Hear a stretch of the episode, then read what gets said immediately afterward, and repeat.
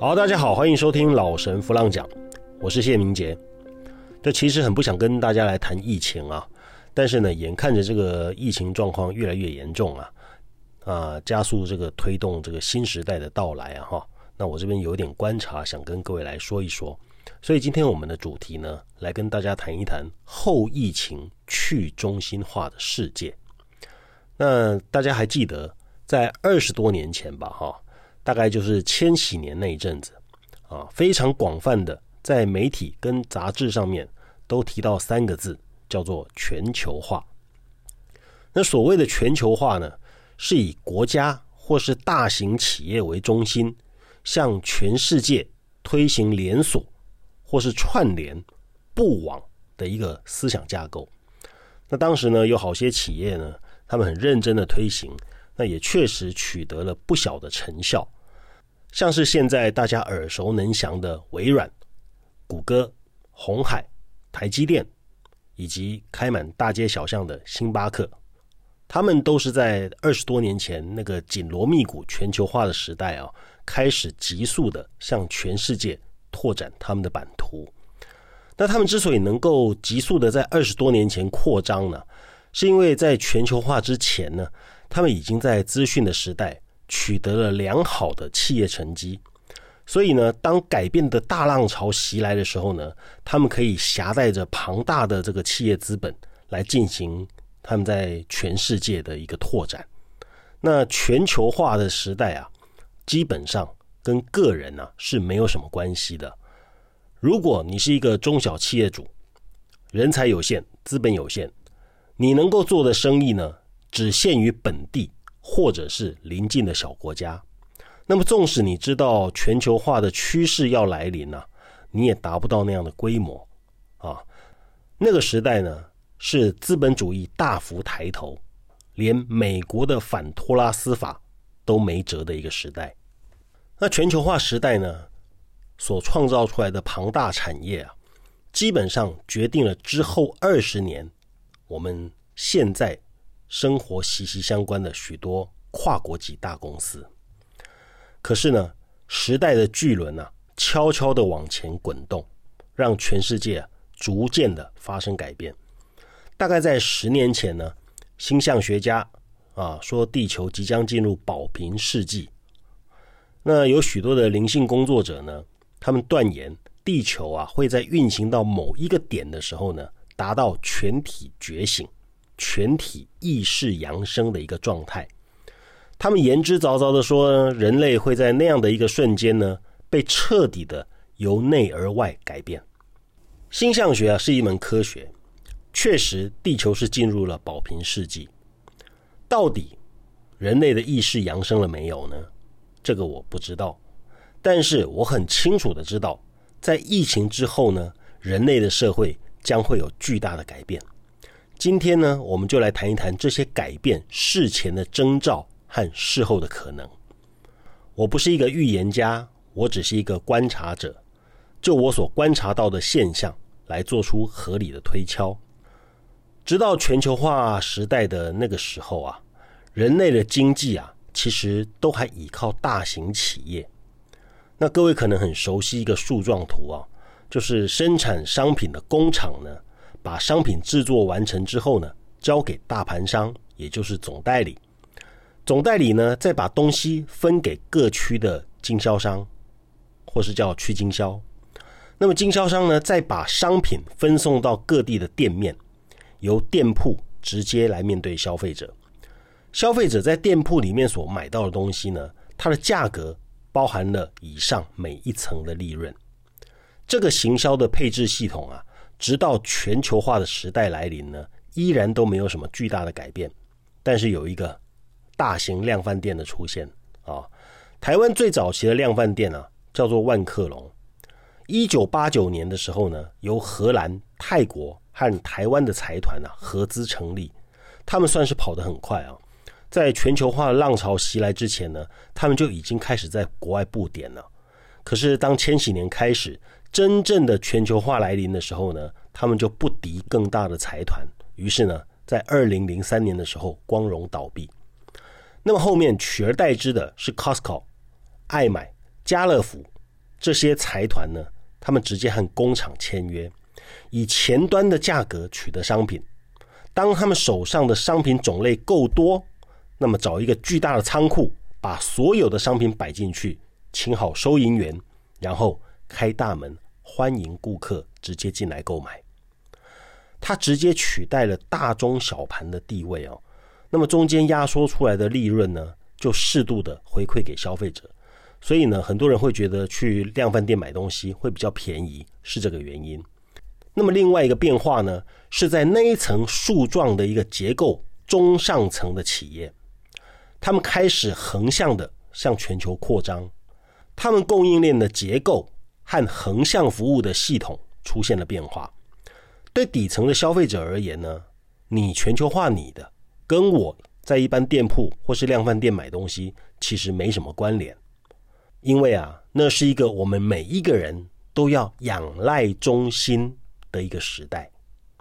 大企业呢是一个中心，媒体呢是一个中心，国家呢是一个中心。如果你是个上班族，你的老板就是你的中心；如果你是一个小职员，你的主管就是你的中心；如果你是一个学生，学校的老师就是你的中心。对法国而言呢？巴黎是它的中心，对英国而言呢，伦敦是它的中心；对台湾而言呢，台北是它的中心。那是一个每一个人都必须要围绕着中心去过日子的时代。失去了中心的人呢，他就失去了重心，甚至失去方向感。所以那个时代呢，是一层依附着一层的一个时代。还记得吗？后来开始有人大力的推行。扁平化，企业的行销结构要扁平化，于是呢，出现了各式各样的直销，那么花样啊，比传统的这个直销老大安利还要多种。那么电视呢，也开始出现了电视购物，在更早期之前的邮购就被取代掉了。好，那么企业的内部呢，也讲求扁平化，可能一个总经理呢，下面本来有两个副理。两个副理下面呢有五个科长，科长下面呢有十个科员。现在呢副理跟科长都拿掉了，直接由总经理面对那十个科员。这个是企业内部结构的扁平化。那在工厂方面呢，他们在生产的程序和速度上，也因为科技和网络的崛起而逐渐缩短制程，节省成本，提高获利。扁平化的风气啊。也吹到了政府部门，公家单位的许多冗员和无用的单位都被裁撤了，取而代之的是更有效能的政府。全球化之后呢，接着就是扁平化，这很好理解啊。全球化就是你扩张的面积变大了，你横向的结构变结实了，于是呢，很自然的就要进行上下层级的压缩。所以呢，你会发现这个世界变大了。速度变快了。那个时候有一本书很有名，叫做《世界是平的》，记得吗？那个时期的电视啊，已经不是更早期的老三台。那个时候老三台可是绝对的媒体中心呢。那么在后来呢，媒体中心逐渐被打破，开始出现了许多的电视台，像是有线电视。一九九四年呢。台湾开放有线电视，啊，被称之为第四台。发展几年之后呢，正好衔接到千禧年、两千年的全球化时代。刚刚说的那些全球化、扁平化，其实和个人能够发生关系的范围都很小，因为直到全球化和扁平化的时代来临，我们每一个个人都仍然是依附着许多的中心。这样的现象啊。一直持续到十年前，开始出现一些被打破的迹象。大约在十多年前，啊，网络开始兴起，部落格。部落格呢，是打破中心的第一个开始。个人呐，就可以成为一个网络的发声管道。许多的书籍作者呢，开始会透过部落格和读者们来做接触，也有许多的写手们借由部落格而窜起。那我自己呢，当时也是由部落格开始，在十多年前，去中心化这件事情才刚刚开始发生。部落格的兴起啊，电视台变多了，YouTube、Facebook 开始出现，人们开始注意到自己也可以借由网络，让自己变成一个发声的管道，也就是所谓的自媒体，而不再单向的接受来自电视啊、广播媒体的喂养。所以媒体的获利啊，也从那个时期开始降低。越来越多的人呢，减少使用大众媒体，转而使用社群媒体。开始有些部落客借由自己在部落格上面的文字、照片，成为部落格人气王，甚至于都到了可以开始接案获利的程度。那么这形成了另外一种继网络拍卖之后的网络获利管道。所以。网络上的部落格开始弄得到处都是，许多知名的部落客呢也纷纷出现啊，他们堪称是那个时代的网红啊啊，所以网红这个名词的历史其实已经至少十年了。那么网络的出现呢，创造出这一切的改变，人们开始啊可以以网络来作为一个中心，对外发表任何他想表达的。换句话说，在网络当中。每一个人都可以有机会红起来，但是我们在金融上面呢，依然必须要仰赖银行啊、保险公司啊这些大型的金融机构。这网络再夯啊，似乎没有办法动摇金融机构的核心地位。有相当多一票的人呢，他们相信地球的政治和经济大权呢，实际上掌握在共济会和光明会的手上。最为为人所知的。就是罗斯柴尔德家族。那么人们普遍呢都觉得这一群人呢，他们操控着地球的金融命脉，暗中的在背后对各国的政治经济来进行阴谋手段。不管这个说法是不是得到证实，他们的操控啊，很快的就要面临挑战，因为区块链来了。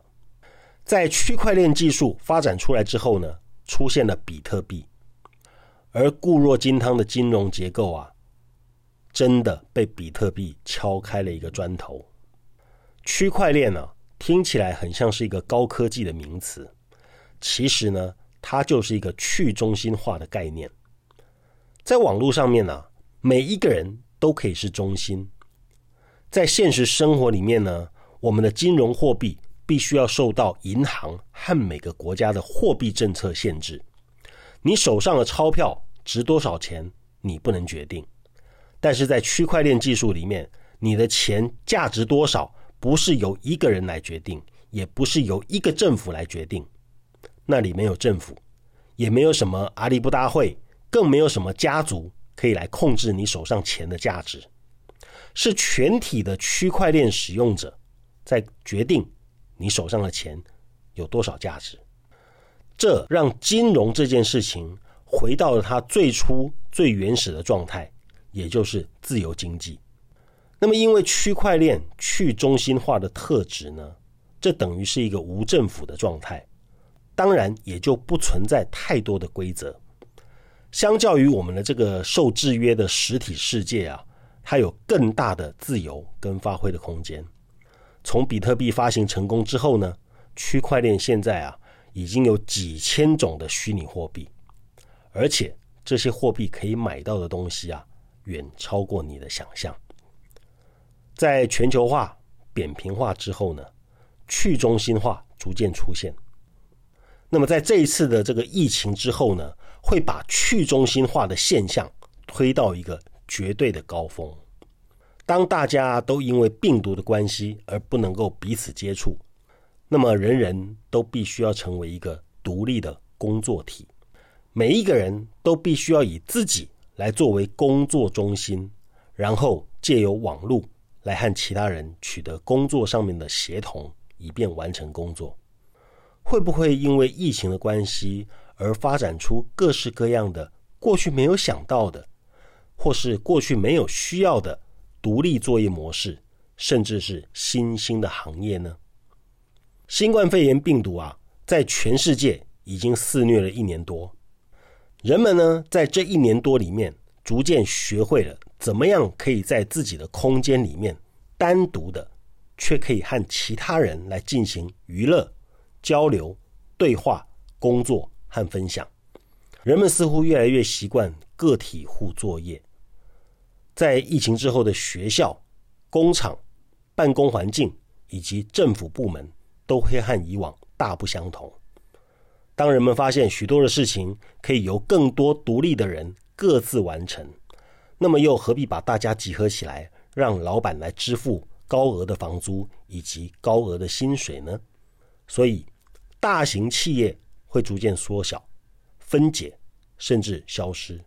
取而代之的是以个人为中心、小而美、五脏俱全的私人企业，而形形色色、各行各业的私人企业彼此都能够借由网络和各种技术平台交流，来进行同业乃至于异业的合作。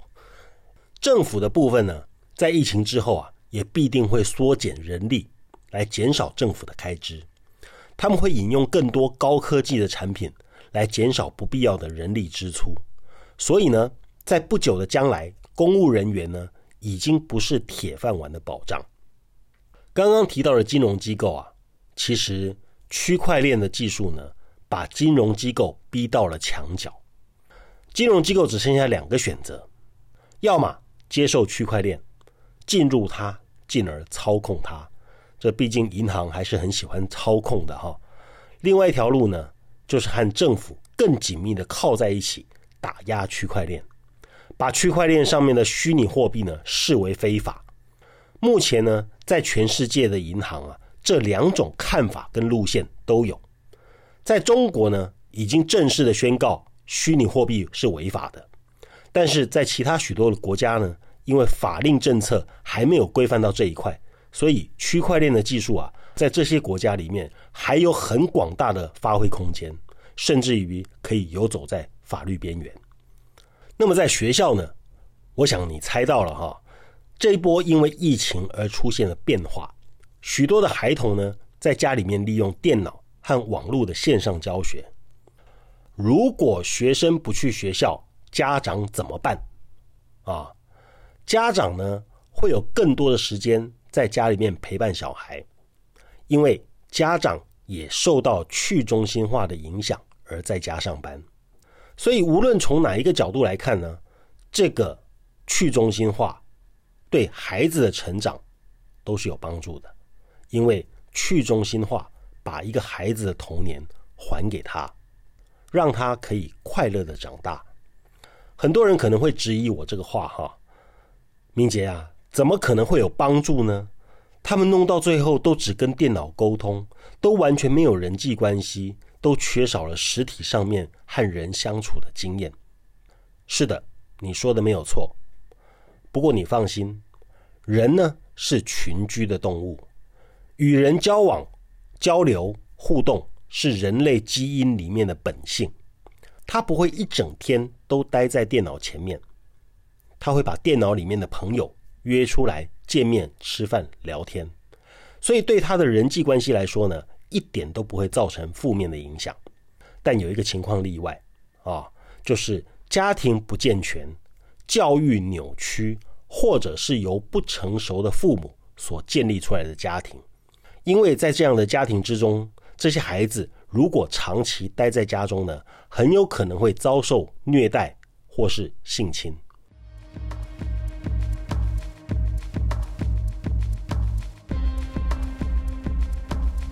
很久很久以前呢，在中国大陆刚刚改革开放的时候呢，他们称做生意的人叫做个体户。那么在后疫情时代啊，个体户又要出现了，企业呢将不再需要聘请这么多的员工，而这些员工呢也知道自己不一定需要仰赖企业的薪水才能够生存。这意味着每一个人。都必须要有一项以上可以获利的专长，于是斜杠这个名词出现了。这些企业的小螺丝钉、小员工，能够在网络、手机和各种学习软体的帮助之下呢，他们的工作能力和他们的斜杠能力会大幅的跃升。要升的程度呢，会让他们可以把他们的老板开除。所以呢，以后的社会呢，当老板没有什么了不起，因为啊，随便一个招牌掉下来，砸死的每一个都是老板。那么在未来的社会里面呢，借由网络和区块链的技术，年轻的富豪呢会越来越多，创业致富呢这件事情会脱离老一辈的经验之谈，也会脱离吃苦耐劳、勤俭持家那套老八股。各位不要误会啊，我不是说吃苦耐劳、勤俭持家这些东西不重要，我是说这些东西它会变得不再那么绝对性的重要啊，不会成为创业成功的绝对必要条件。虽然说去中心化啊，但是从严格的角度来讲呢，并不是完全没有任何的中心，你依然是要上大卖场去购物，那么大卖场是个中心。你依然会去某些景点旅游，这些景点是个中心。你依然要上网，网络会成为一个大中心，所有人都到网络上面去。那么网络里面的一些社群平台啊，像是 Facebook 啊、YouTube 啊，他们会是大网络里面的小型中心。但是这些小型中心呢，他们掌握着流量，你可以写文章，你可以制作影音。但是会有多少人看到，也就是所谓的触及率，哎，这是由他们在决定的。这样的现象呢，其实已经让很多人感到不舒服了。是啊，凭什么我辛辛苦苦做的东西，要让你来决定多少人可以看见呢？于是，网络上的中心会被拆解成组织化中心和个人化中心。原来的 Facebook 和 YouTube 会变成组织化中心。那么一些想要掌握自己流量的个人呢，可能就会发起像个人电子报这类的个人中心。在未来啊，辅助个人中心的平台会越来越多。也就是说，像 Facebook、像 YouTube 这类的网络巨型怪兽会逐渐缩小规模。那么那些规模没有那么大的呢，就会逐渐消失，变得个人化。所以去中心化是个大范围的说法。精确的说，是大量的减少中心，或者是中心个人化的概念。其实我以上所讲的这些现象啊，有部分呢现在都已经有了，或是正在酝酿当中。那么在疫情之后呢，像病毒一样，他们会四散开来，会形成一股锐不可挡的趋势，就像这个病毒一样啊，一个会影响好几个。最后呢，达到全体人类都被这个巨大的改变所包覆。你还记得去年疫情刚开始的时候吗？有人预言这个病毒会让地球的人死一半。那么据我看来啊，以这个病毒的致死率，要达到让地球的人口减半，还是做不到的。除非这个病毒持续的变种，变到我们的疫苗的速度跟不上，以至于病毒肆虐全球。而且要肆虐好几年，这才有可能。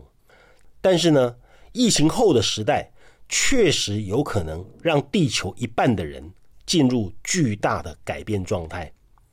那另一半没有办法改变的，或是不肯改变的人呢，在一个已经改变的时代里面，其实就会如同死亡。